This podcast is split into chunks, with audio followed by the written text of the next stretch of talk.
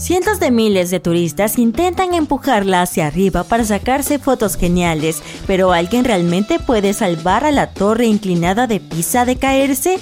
Este es uno de los ejemplos más famosos de la arquitectura medieval y forma parte de un complejo llamado Plaza de los Milagros de Pisa. En el siglo XII, cuando comenzó a construirse, era bastante inusual que un campanario estuviera separado de la catedral, pero esa no es, por supuesto, la característica más singular de la torre. En realidad, nadie planeó que se inclinara hacia un lado, pero son cosas que pasan. Empezó a inclinarse hacia el sur poco después del inicio de la construcción debido al suelo blando bajo sus cimientos. Este no pudo soportar el peso del pesado mármol blanco y empezó a hundirse. Los constructores decidieron ser creativos y añadir cada planta siguiente en ángulo para arreglar la inclinación, pero no sirvió de nada. Una vez terminados tres de los ocho pisos, la inclinación empeoró de forma tan evidente que tuvieron que detener el proceso para solucionar el problema. Debido a un grave conflicto entre Pisa y la ciudad-estado de Génova, la obra se detuvo durante unos 100 años.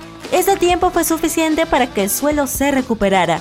Un nuevo arquitecto se hizo cargo del proyecto y en 1372 la torre estaba lista, inclinada 1,6 grados. Una leyenda popular dice que Galileo Galilei, famoso astrónomo y físico italiano, dejó caer dos pesas diferentes desde la torre para demostrar que los objetos más ligeros y los más pesados caen a la misma velocidad. Si esa leyenda es cierta, lo habría hecho cuando la torre estaba inclinada unos 3 grados. Casi tres siglos después, un arquitecto que trabajaba en la torre quiso mostrar al mundo los bellos tallados de su base, con la esperanza de aumentar su valor lamentablemente hizo que la construcción se inclinara como nunca. Uy, pero a pesar de todo, el principal símbolo de Pisa consiguió sobrevivir al menos a cuatro terremotos masivos. Resultó que el suelo moldeable impidió que la torre sufriera con el movimiento del suelo de los terremotos.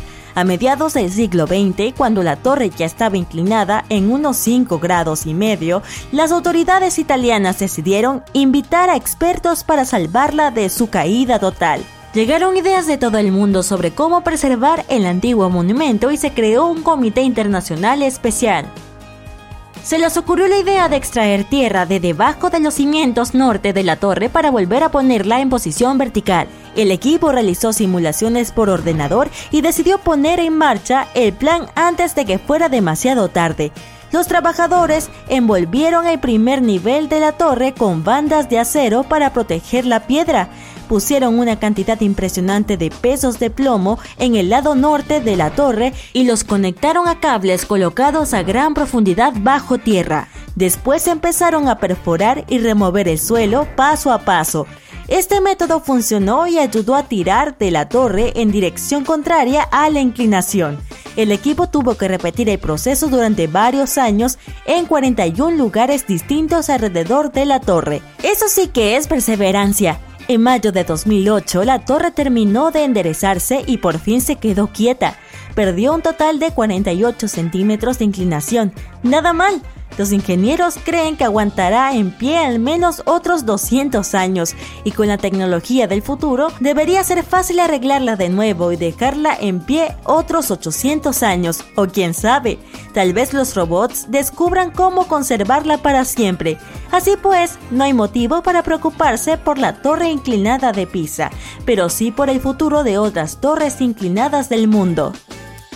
El campanario de la capilla de Surhusen, Alemania, ostentó durante años el título oficial de la torre de iglesia más inclinada del mundo. Se construyó con granito hace más de 625 años sobre suelo pantanoso. Los cimientos eran troncos de roble. De hecho, el agua del suelo ayudó a conservarla. Cuando se drenó en el siglo XIX, la madera se deterioró y la torre empezó a inclinarse. Tuvieron que cerrarla para reforzarla y funciona como iglesia desde que volvió a ser segura. En el verano de 2022, otra torre alemana batió el récord del campanario de Surhusen. Una comisión especial midió la inclinación de la torre inclinada de Hauptbeichen y resultó ser de 5,42 grados. Es una torre fortificada medieval y su campana sigue sonando tres veces al día. La torre de reloj más famosa del mundo, el Big Ben de Londres, también está inclinada hacia un lado. Por cierto, Big Ben es en realidad el nombre de la campana del interior de la torre, que fue rebautizada como Elizabeth Tower en 2012. En cualquier caso, la torre está ahora inclinada alrededor de un cuarto de grado hacia el noroeste. No parece nada, pero a largo plazo podría volverse inestable.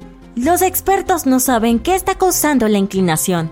Hay una teoría que dice que la arcilla londinense sobre la que se asienta el Big Ben se está secando el guardián del gran reloj mencionó que podrían pasar entre 4.000 y 10.000 años hasta que la inclinación se convierta en un problema serio.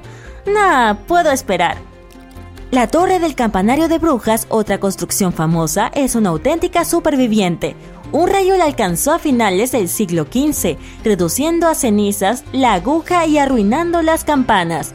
La nueva aguja también fue devorada por las llamas dos siglos y medio después, así que lo que vemos hoy es el resultado de varias reconstrucciones. La torre tiene ahora 47 campanas, antes desempeñaban un papel importante en la vida de la ciudad. Las campanas sonaban para anunciar la alarma de incendios, las horas de trabajo y los grandes acontecimientos. Si la inclinación de 86 centímetros no te molesta, puedes subir a la torre para disfrutar de las vistas desde lo alto. Y si crees que solo las construcciones de la Edad Media pueden inclinarse cuando nadie se lo ha pedido, conoce la Torre Millennium en San Francisco. Este rascacielos es el edificio residencial más alto de la ciudad, ofrece apartamentos de lujo y se inclina más de medio metro hacia el norte y el oeste. No tiene planes de dejar de inclinarse hasta ahora y sigue avanzando a una velocidad de 5 centímetros al año porque se hunde en el suelo. Y si nadie consigue resolver el problema, podría alcanzar una inclinación de 101 centímetros. Si se inclina más, los ascensores y las cañerías podrían dejar de funcionar. Lo más probable es que todo esto se deba a un error de construcción. La solución propuesta ahora consiste en instalar 18 tubos de acero hasta el lecho rocoso bajo la torre para detener y probablemente incluso invertir parte de la inclinación.